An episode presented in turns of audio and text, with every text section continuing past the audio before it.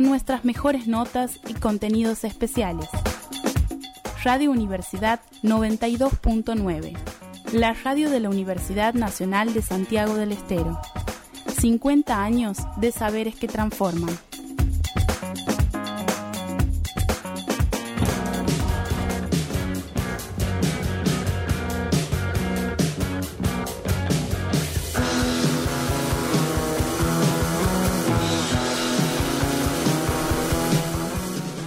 8 de la mañana, 40 minutos en toda la República Argentina, 24 grados en la ciudad capital de Santiago del Estero. El cielo está muy nublado. Belén Moyano aquí nos ha anticipado 70% de probabilidad de tormentas. Pasajeras igual, pasajeras. Vamos a ver qué pasa. va a llover, ¿Va a llover? Sí. Va a llover, no, será. No son pasajeras. Pero va a caer agüita. Sí, sí, va, va a llover un poquito. Está muy pesado ahora, está como a punto. Vamos a ver qué pasa. Bueno, pero vamos a dar una buena noticia que queremos Ah, sí. dar hace rato, que hace tiempo que la esperábamos y que se está confirmando en estas horas y que tiene que ver con eh, una nueva edición de un espacio que ya es un, un clásico eh, y que va a volver a- al escenario en una fecha muy especial que es el Festival del Rock por la Memoria en Santiago del Estero, eh, que está organizado por el Instituto Espacio de la Memoria y por otras organizaciones y por eso vamos a conversar con Luis Garay que está en línea con nosotros. Luis, bienvenido, buenos días. ¿Qué tal? Buenos días, ¿cómo les va? Muy bien, contentos, contentos con la noticia. ¿Qué nos puedes contar? Bueno, sí, sí. Este, después de, de varios años de ausencia, digamos, mediante eh, pandemia mediante, eh, hemos eh, nos hemos puesto en la tarea de poder reeditar este espacio, es decir, editar, mejor dicho, la décima el décimo festival eh, por la memoria eh, que se va a realizar el 23 de agosto en el Parque Oeste tal como lo venimos planeando ya 23 de- marzo. febrero.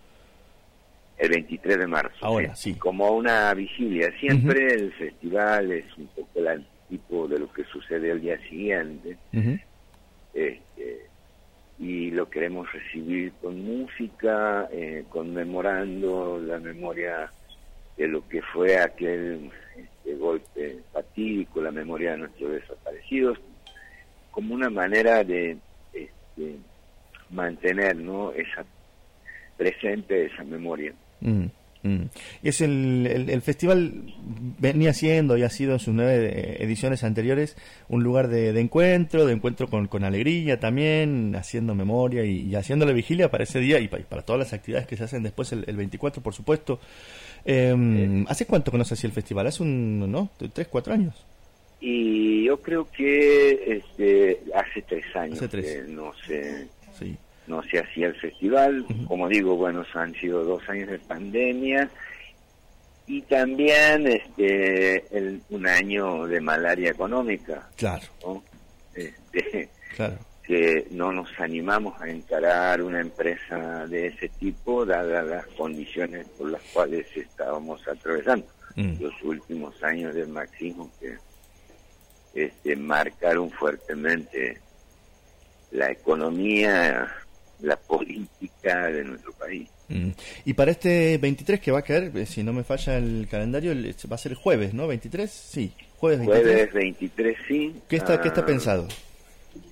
Y bueno, eh, nosotros este año estamos convocando bandas este, locales como siempre, este, pero también con la novedad de la presencia de algunas bandas nacionales como Caramelo Santo, Jóvenes por Dioseros y La Mancha de Rolando. Esta última aportada por la este, Cultura Nación, quien, este, eh, con, con quien hicimos algunas gestiones como para que nos pudiesen enviar para esta fecha.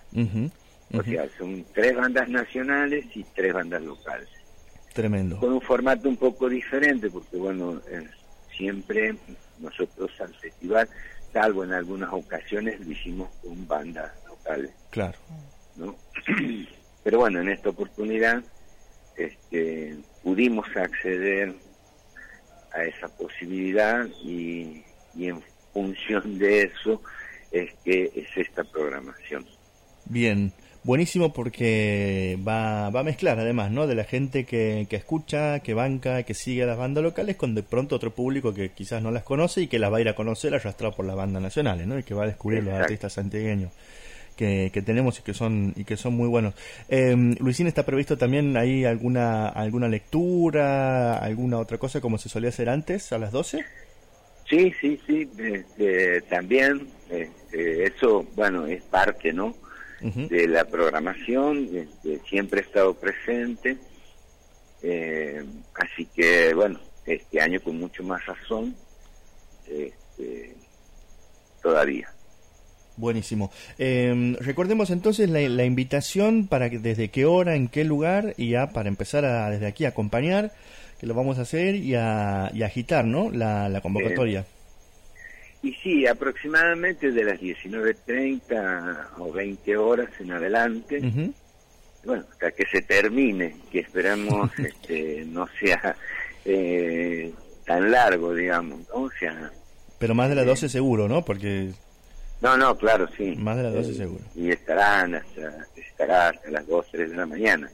Sí. Eh, en general, los festivales siempre terminaban 4 o 5 de la mañana en esta oportunidad hemos tratado de diseñarlo como para no extenderlo tanto. Uh -huh. Este, pero bueno, vamos a ver qué resulta. Buenísimo. Eh, Luisín, recuérdanos dónde va a ser exactamente. En el Parque Oeste. Ajá. Eh, a, la, a partir de las 19.30. Eh, eso. Excelente. Eh, hora y fecha el 23 de agosto de, marzo este, los esperamos. Perfecto, ahí estaremos, este, por supuesto, Luisín, acompañando y celebrando y todos estos, todos estos días previos este, anunciando y agitando, invitando a la gente a participar, a, a disfrutar de este, de este encuentro eh, y, a, y, a, compartir ¿no? juntos esta fecha tan, tan especial y tan sensible, además en un año muy especial ¿no? en que estamos conmemorando 40 años de democracia que... Exactamente. Que, que, ¿cómo, ¿Cómo nos encuentra ya que estamos? ¿Cómo? ¿Cómo nos encuentra este... Eh, ¿Cómo, ¿Cómo, lo estás viendo este año de 40 años de democracia? Y bueno, yo creo que es un momento en el que nos tiene que llevar a reflexionar fundamentalmente qué tipo de democracia queremos, uh -huh. ¿no?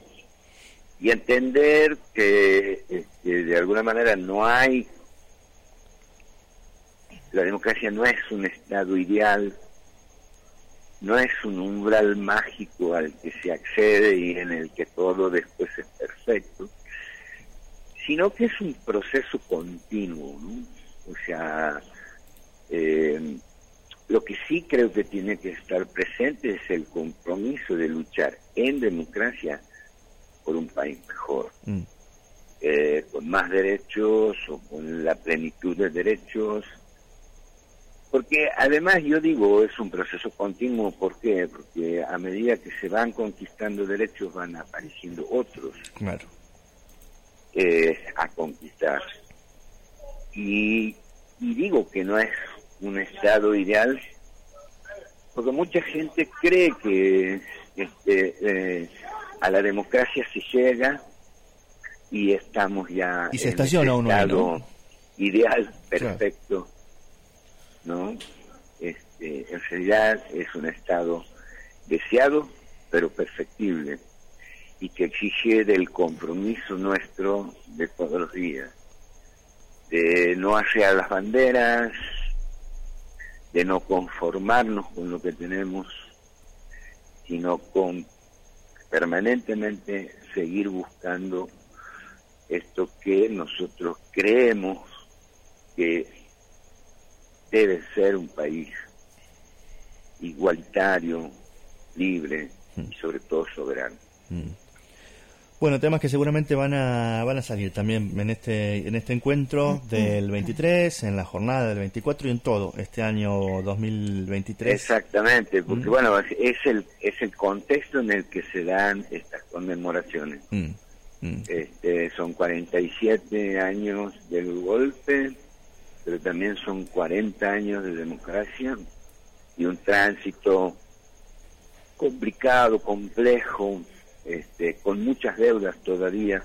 Mm. Eh, y donde todavía da la sensación de que están vivas muchas ideas que parecían este no que ya habían quedado atrás no no claro es que bueno eh, eh, es decir yo creo que vos has dado una tecla parecían Mm, este nosotros siempre insistimos en la cuestión de la memoria fundamentalmente por esa cuestión. Porque nosotros sabemos que muchas de, eh, es decir, la dictadura como un proceso de- que ha significado, digamos, un quiebre muy profundo en nuestra sociedad, ha dejado muchas rémoras. Sí que según los tiempos políticos que se viven, aparecen, se aplanan, desaparecen por tiempos, pero siempre este, queda, ¿no? Este, y eso, bueno, ese es el campo de disputa en el cual nosotros eh, tenemos que, que con la memoria hacer prevalecer la necesidad de la plena vigencia de los derechos para Mm. todos y todas en nuestro país. Sí, sí, total. Yo, a mí- hay por ahí señas, ¿no? Que uno ve y que, que te prenden esas alarmas, ¿no? De que esto de que parecían ideas que estaban, este, que habían quedado atrás. Pero la, la última, la última que, que he visto estos días, eh, gente festejando, más allá de uno le puede haber gustado mucho, poco, nada, este 1985, la película que, que perdió el Oscar con los alemanes, como el Mundial. Eh, pero había gente festejando en las redes porque la película, entre comillas, este, mentirosa, de zurdos y no sé qué ocho cuartos había perdido el Oscar, ¿no?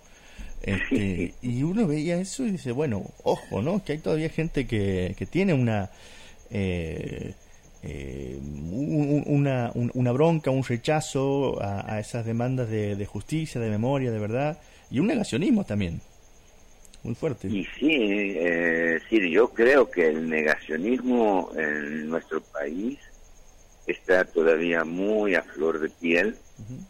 Este, la añoranza por las épocas duras de la dictadura este, todavía son alentadas por sectores. Mm, este y es mucho más la es decir hay mucho más gente de la que nosotros pensamos. Sí, o sea por eso yo te decía en algún momento de nuestra conversación de que la democracia no es un estado ideal mm, no en el que todo lo que pasó pasó y quedó sino que siempre va a ser un campo de disputa. Fundamentalmente porque detrás de eso hay muchos intereses eh, políticos, económicos, económicos fundamentalmente. sí. sí. Ayer desapareció uno de los personajes más conspicuos Mm, de esa época y murió impune. sí. Es increíble que a pesar de los 40 años de democracia, este tipo nunca se haya sentado en el banquillo de, la- de los acusados. Mm. No solamente por los delitos, yo Estamos hablando de Blaquier, ¿no? Para que, por si hay algún despistado que no se enteró de que murió ayer Blaquier. de- de- del amigo Blanquier. Sí, No solo por los delitos que ha cometido eh, durante la dictadura militar, sino por todo lo que significa ese poder adquirido a costa del sangre, sudor y lágrimas Mm. de gran parte del pueblo del noroeste. sí, El ingenio de Ledesma abarcaba un amplio espectro del noroeste desde tiempos inmemoriales. claro. Y sin embargo, bueno, este, no murió como un prócer, por suerte. Murió al menos procesado. Mm. Bien nunca se sentó en el banquillo de acusado, protegido por la justicia, por los medios y, y por aquellos sectores de la economía concentrada, pero bueno, no murió tampoco indemne buena parte de la población de nuestro país saben eh, quién fue Pedro mm, Sí, recordar su historia también es parte de hacer memoria, ¿no? recordar la responsabilidad, bueno, la pata empresaria civil que de la, de la cual tanto eh, hablamos, no, no lo suficiente aparentemente, de que, que, ha costado este, blanquear su papel, ¿no? En, en esos años y en el presente. Este, sí, bueno, quizás esa es la parte más difícil, ¿no? Eh, a la que la justicia accedió a cuenta gota. Mm. O sea, muy pocos este, empresarios en el país fueron juzgados como parte de ese proceso, que lo fue.